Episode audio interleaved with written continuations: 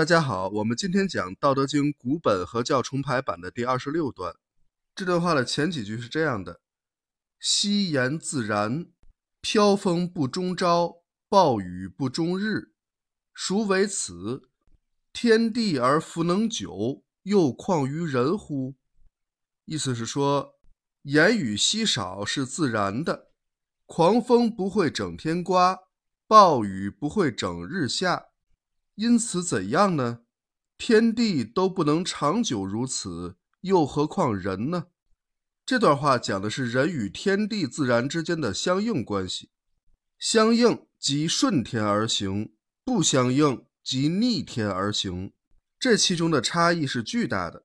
那么顺天而行的表现之一就是少言寡语。所以说，惜言自然，言语稀少是合乎自然的。是一种自然的状态，这里也可以把日常的说话引申为发布政令，也就是说，少发布政令是自然的状态，是与天地自然相应的。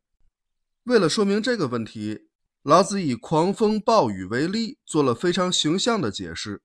虽然说狂风和暴雨是两种威力强大的自然现象，但是它们一般来说都是很短暂的。并不会持续一整天，所以说飘风不终朝，暴雨不终日。这个飘风就是狂风的意思。狂风暴雨的短暂能说明什么呢？那就说明了天地尚且不能让躁动的状态保持长久，人类就更不可能如此了。天地不可能整天刮风下雨，人也不可能整天躁动不安。对于天地来说，躁动是暂时的。平静则是常态，对于人类来说也是如此。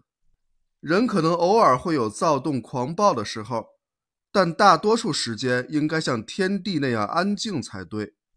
一个安静的人一定是沉默寡言的，所谓沉默是金。所以说，人在大多数时间内也应该是沉默寡言的，不可能总是说个不停。同理，作为统治者来讲。正常情况下也应该是很少发号施令的，不可能每天都发布政令，因为政令太多就有可能造成国家的动荡不安。所以说，人的沉默寡言和统治者的惜言如金都是符合人天相应之理的，不能总是躁动不安，不停的折腾。古代的圣贤对于惜言自然多有同感。孔子也说过：“敏于事而慎于言。”还有“君子欲纳于言而敏于行”，这些讲的也是谨言慎行、少说多做的道理，都是主张话要少说，把更多的精力用在做事儿上。当然，古人只是希望人们能少说废话，而不是让人们变成闷葫芦，打死也不吭声。该说的话反而不说，那肯定也不行。这个想必大家都懂。就不必多说了。好，今天我们先讲到这里，感谢大家的收听，我们下一讲再见。